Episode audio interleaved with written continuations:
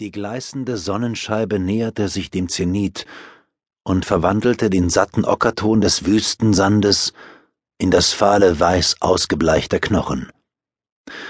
Über den Kuppen der Hügel, die die Ebene von Ein Jalut säumten, zogen Bussarde ihre Kreise.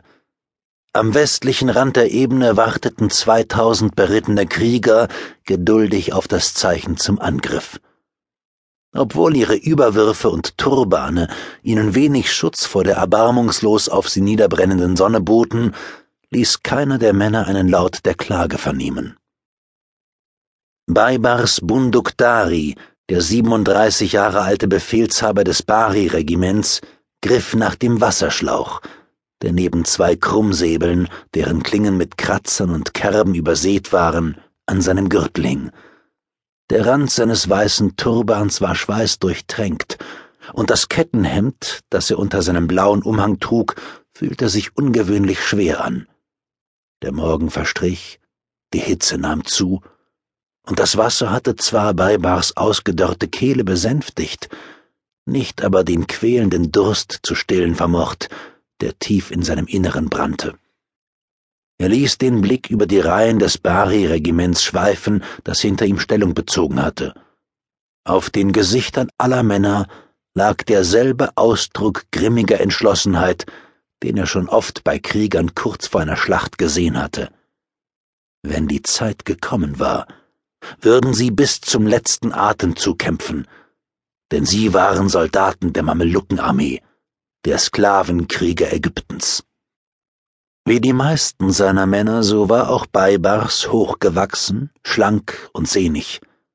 Er hatte dunkelbraunes Haar und eine zimtfarbene Haut. Was ihn von der Masse der anderen abhob, war sein Blick, der aufgrund einer Fehlbildung in Form eines weißen Sterns in der Mitte seiner linken Pupille ungewöhnlich stechend wirkte, was ihm den Spitznamen eingetragen hatte, unter dem er bekannt war, die Armbrust. Jahre zuvor hatte er selbst an vorderster Front seiner ersten Schlacht entgegengefiebert. Damals hatten die Mamelucken auf einer staubigen Ebene in der Nähe eines Dorfes namens Herbia gegen die Franken gekämpft. Baibars hatte die Kavallerie befehligt, und innerhalb weniger Stunden hatten sie ihre Feinde vernichtend geschlagen, und das Blut der Christen war im Sand versickert. Mit Allahs Hilfe würde er heute einen ähnlich großen Sieg erringen. In der Ferne stieg eine kleine Staubwolke von der Ebene auf und nahm langsam die von der flirrenden Hitze verzerrten Umrisse von sieben Reitern an. Baibas stieß seinem Pferd die Fersen in die Flanken und löste sich aus den Reihen seiner Krieger. Seine Offiziere folgten ihm.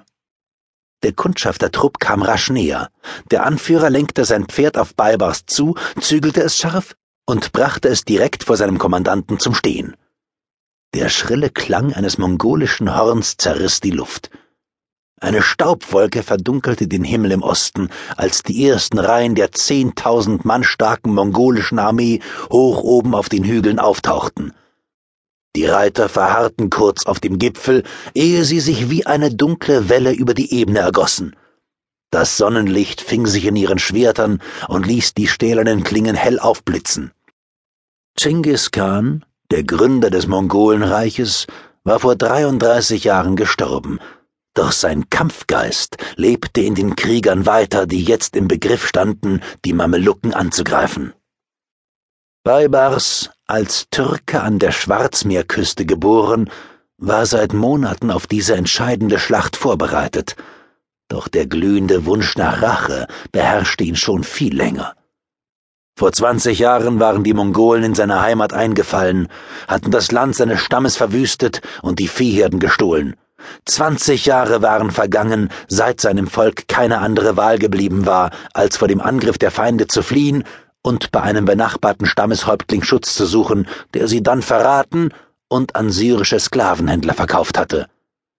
Aber erst als vor einigen Monaten ein mongolischer Abgesandter in Kairo eingetroffen war, hatte sich Baibars eine Möglichkeit eröffnet, Vergeltung an den Menschen zu üben, die ihn unter das Joch der Sklaverei gezwungen hatten.